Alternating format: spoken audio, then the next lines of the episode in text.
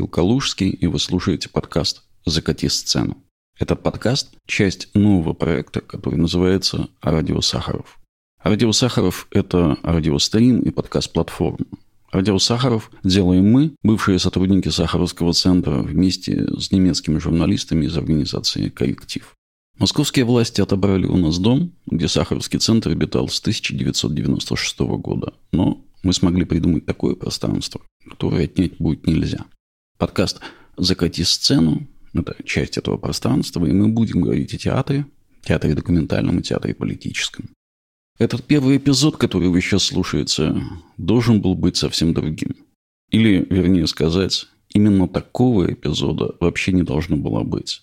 Но невозможно не отреагировать на новость, вроде бы касающуюся театра, на самом деле политическую. 4 мая в Москве были задержаны режиссер Женя Бергович и драматург Светлана Петричук.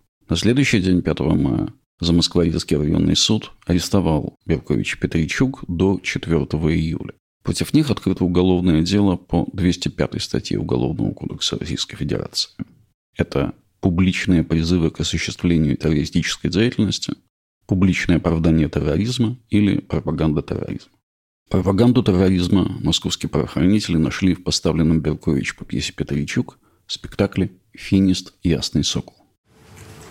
Подсудимая, при каких обстоятельствах вы пытались незаконно пересечь границу Турции и Сирийской Арабской Республики и попасть на территорию подконтрольную запрещенной в России террористической организации?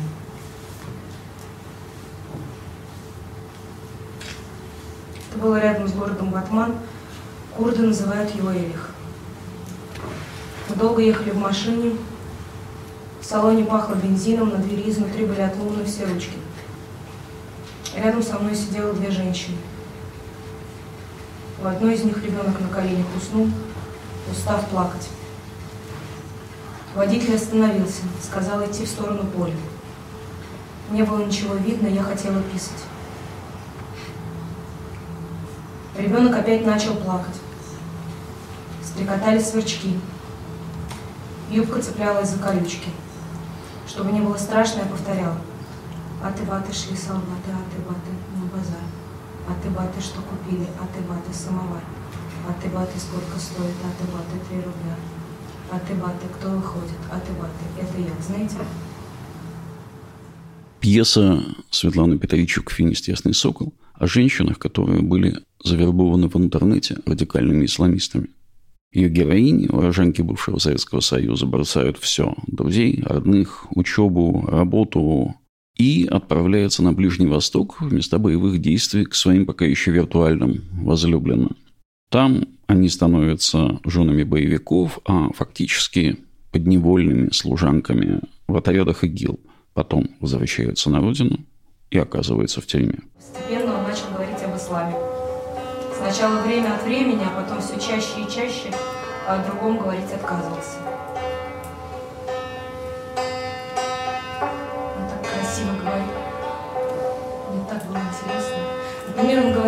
Бесправие женщины в исламе – это стереотипы. Что женщина всегда под покровительством мужа. Хочет – работает, хочет – не работает. А мужчина обязан ее обеспечить. Мне нравились эти идеи. И тогда я решила принять его религию. Он сказал, что ничего делать не нужно, и в мечеть идти не нужно. Надо только слова специальные сказать и омовение сделать в тазике. Я придумала себе новое имя, решила, что теперь меня будут звать Данные изъяты. Он одобрил. Пьеса сделана как монтаж протоколов допросов и инструкций для новообращенных мусульманок. Инструкции самые разные от того, как правильно носить хиджаб или как готовить халяльную еду. Иногда Марьюшки, которые отправляются в Сирию, произносят монологи, которые отсылают ну, непосредственно к тексту сказки про Финиста. Вы ехали в Сирию, чтобы стать террористкой? Я ехала, чтобы выйти замуж. За кого? За Финиста. За Влада. За Карима, за Надира. Я не знаю, как его зовут, но он сокол, мой ясное счастье, мое ненаглядное. При каких обстоятельствах вы познакомились? Он написал мне в группе Спартака ВКонтакте. Сказал, что ему 21 год и что он националист. Мы обсуждали жизнь и футбол. Я гуляла с собакой пораньше, приходила домой, включала компьютер И являлся мне молодец красоты неписанной, я поняла, что влюбилась. Из-за футбола? Из-за Зефира. Он никогда не рассказывал о своей семье, а потом как-то вдруг сказал, что он когда был маленький, ему мама зефир делала. И что жена ему тоже будет зефир делать. И я представила, как я делаю ему зефир, и даже рецепты в интернете нашла. И стало мне внутри хорошо-хорошо, и я поняла, что мы родственные души. Что вы еще о нем знаете?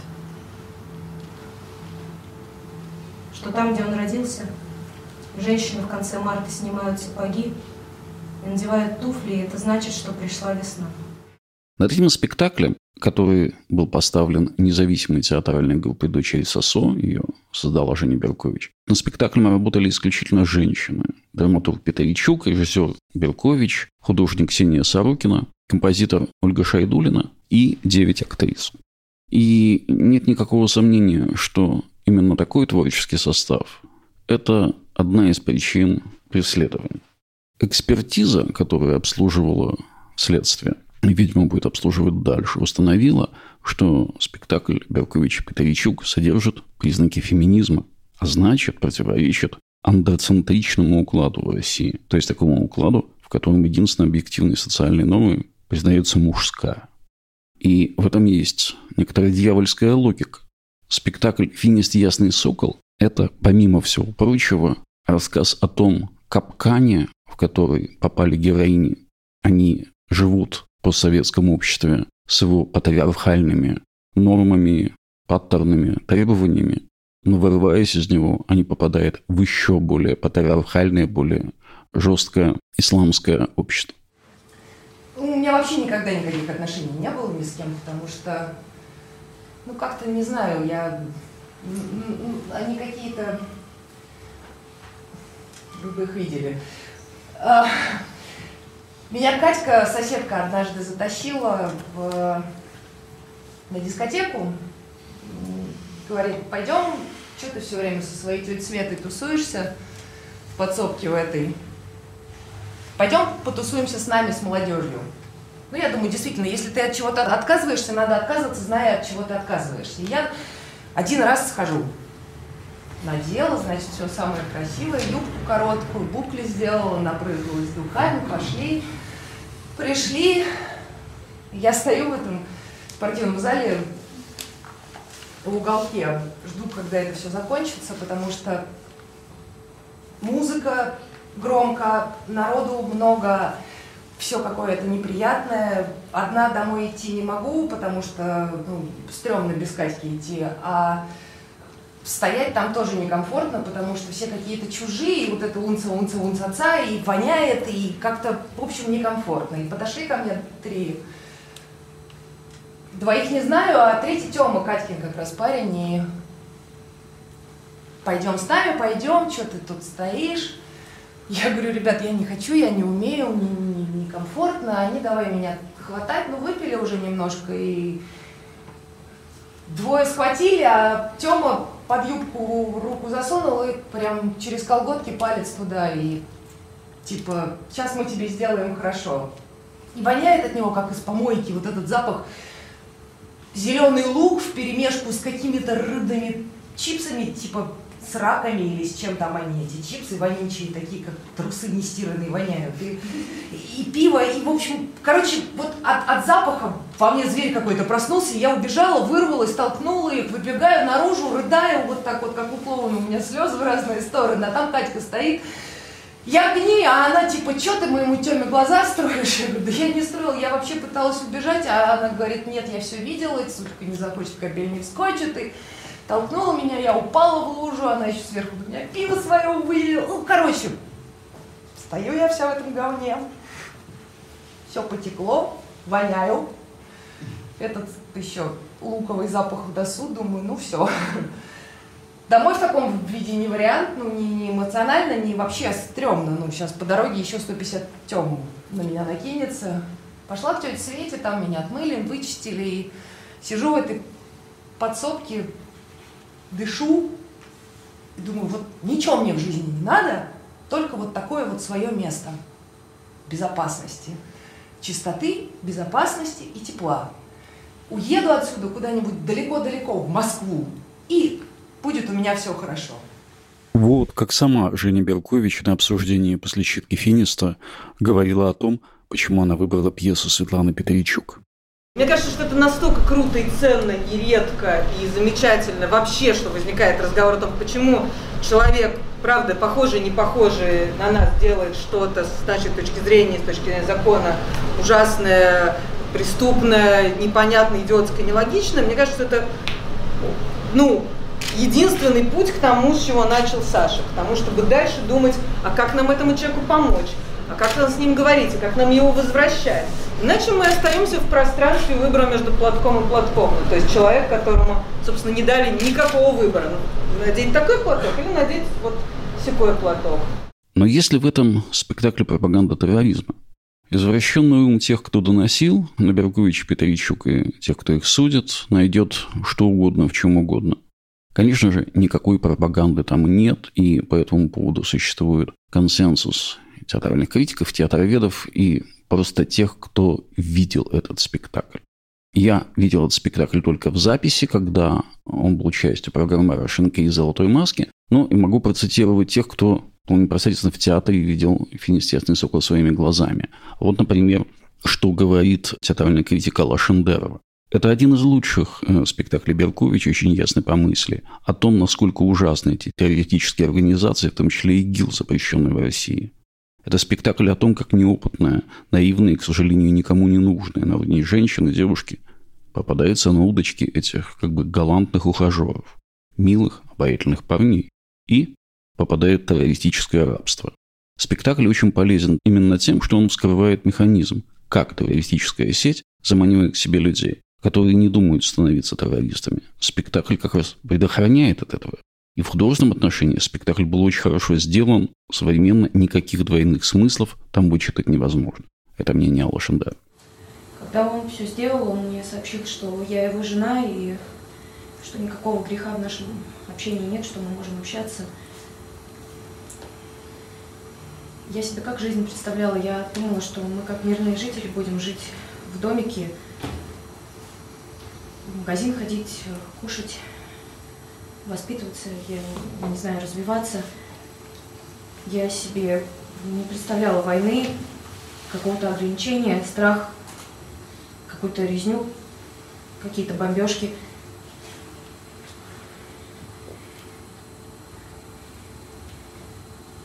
Все видео, которые ИГИЛ публикует, как там люди всем хорошо живут, помогают, как там все по шариату, это все рассчитано на людей, которые в России живут или живут в других городах, которые не живут в Сирии.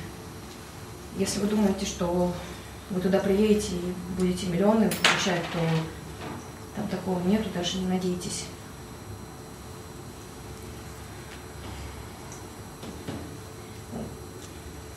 У меня был грудной ребенок. Соответственно, то, что я кушала, то и она кушала. Соответственно, она не добирала витаминами, не добирала весе и была какая-то атрофированная, у нее мышцы были неподвижные. Ничего там не видят дети, они просто сидят дома, у них нет нормальных игрушек, у них нет нормальной еды, у них нет нормального образования, у них нет нормального медицинского обслуживания.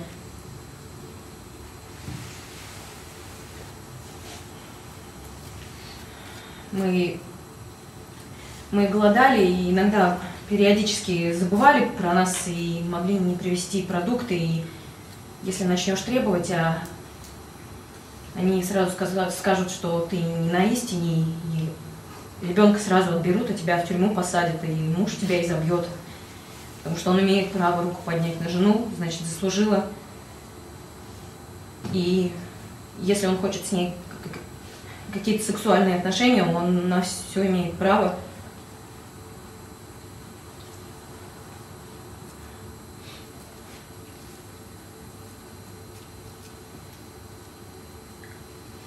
А, потом от ударной волны сначала в одной комнате выбило стекла, трубы поразрывала, двери повышибала. Ну, у меня сын убежал, он, он оказался на против двери входной. Э, эта дверь на него упала.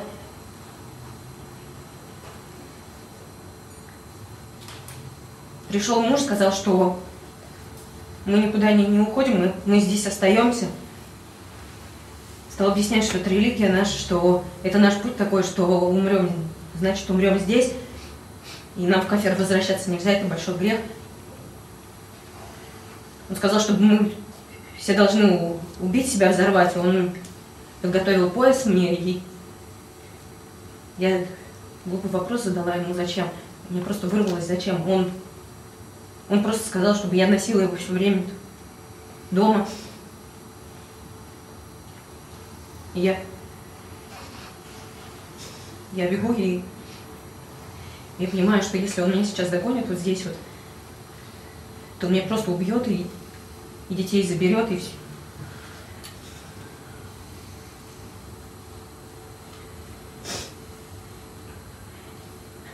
Я понимала, что, что в кого-то стреляют. Я думала, что это кто-то сзади бежит. Я слышала, как пули свистят, но ну, как, они просто летят мимо. Я просто продолжала идти дальше. Я же не понимала, что это в нас. Вот что говорила о спектакле драматург Светлана Петровичук. «Финист Ясный Сокол» – это история о том, как далеко можно зайти в своих поисках настоящей любви. В том числе, в буквальном смысле, так же как Марюшка из сказки, несколько героинь отправляются на другой конец света за своим суженым. Иногда, даже не встретившись с ним ни разу вживую. Конечно, кончаются такие истории совсем не свадьбой, однако мы попытались сойти с позиции осуждения, с точки зрения «сама виноват», и исследовать этот архетипичный сюжет убеждение, что только выставлено является чем-то настоящим. А еще поговорить о том, почему мы испытываем кризис убеждений, идейный вакуум, и что именно заставляет нас искать какую-то силу, которой можно принадлежать. Потослава Светлана Петровичук. Ну а что же вы планировали делать, государстве? Готовить еду, стирать одежду, быть женой, как повелел Всевышний, моя физиология. Ну, зефир я уже говорила. Ну, а дома что, стирать, что ли, некому? А дома не мужики, а перекати поле. Ничего цельного, одни полумеры. Афинис представляет собой мужской идеал, который крайне сложно найти в современном западном обществе. Образ сильного и храброго мужчины, готового умирать и убивать ради собственных идеалов. Ну, допустим, да. Итак, а, значит, вы вышли в Стамбульском аэропорту, Э, шли чистым полем, шли темным лесом, горами высокими. Э, птички песнями веселыми вам сердце радовали, ручики лицо белое умывали, леса темные привечали, и никто не мог Марюшку тронуть. Э, волки серые, медведи да лисицы, все сбегались к Марюшке, да? Так все было? Ну, почти. В аэропорту Стамбула я взяла такси. Дала водителю номер, который мне на WhatsApp прислали, пока я летела. Он по нему позвонил, ему сказали, куда ехать, и он сначала не хотел ехать, но там денег много пообещали.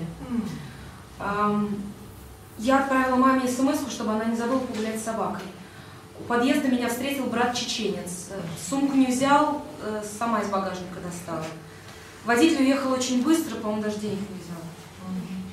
Чеченец-брат завел меня в квартиру и сказал, что я теперь со своими. Ой. Там в коридоре было много обуви, а в квартире тишина полная стояла. Диваны были продавлены, жарко, а вентилятором пользоваться нельзя. Пахло стиранным бельем и горохом. В квартире было шесть женщин, многие из них с детьми. Из Казахстана, из России и Азербайджана еще. Телефоном пользоваться запрещалось, в интернет выходить запрещалось. Одна девочка из Баку все время плакала, и мне тоже хотелось плакать, но я боялась, что Финисту кто-нибудь расскажет. Спать легли на полу все женщины в одной комнате и дети посередине. Мне снилось, что я в институте на паре по философии. Происходящее с Беркович и Петричук уже называют новым театральным делом. И, конечно, это категорически не так. Это не новое театральное дело. Это первое театральное дело, потому что никогда прежде, если мы, конечно, не говорим о временах сталинского террора, никогда прежде ни в Советском Союзе после 1953 года, ни в современной России не преследовали за уже созданное, доступное публике и награжденное произведение награжденное здесь принципиально важно, потому что вообще-то спектакль «Финист. Ясный сокол» получил главную российскую театральную премию. В прошлом году он был номинирован в четырех категориях и, кстати, получил золотую маску в двух номинациях. Это лучшая работа драматурга и лучшая работа художника по костюму. Но это все не имеет уже никакого значения мы оказались в ситуации, когда в современной России могут наказывать за уже сделанные художественные высказывания. Так что дело Беркович и Петричук – это открытие совершенно нового, прежде невиданного и неслыханного театрального сезона. Государство открыто говорит, что готово быть безжалостным, и было бы странно ждать чего-то иного от государства, которое уничтожило театр в Мариуполе, любой другой театр является точно такой же целью преследования. Там, где нет ограничений на убийство, не могут быть ограничения на аресты. Замуж за мусульманина захотела. А на самом деле крови невинных эта упырица захотела. Она уже готова была убивать, ее насильно оттуда забрали, она еще потом с ним переписывалась. Что же мне, королевишна, королю своему собралась замуж свое царство, вот пусть теперь в своем царстве и отдувается. А ты что думала, в сказку попала? освободишь,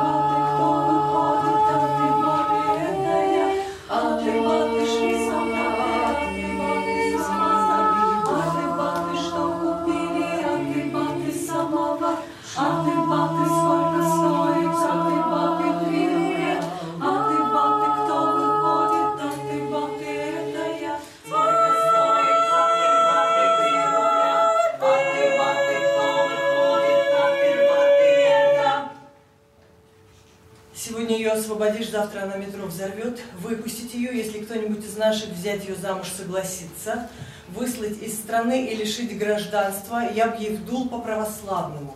Тут еще четыре тысячи комментариев, что вы уши закрываете, вы слушаете, слушаете. Тем не менее, мы продолжаем надеяться на лучшее и желаем Жене Беркович и Светлане Петричук скорейшего освобождения. С вами был подкаст «Закати сцену» и Михаил Калужский. Мы встретимся через неделю.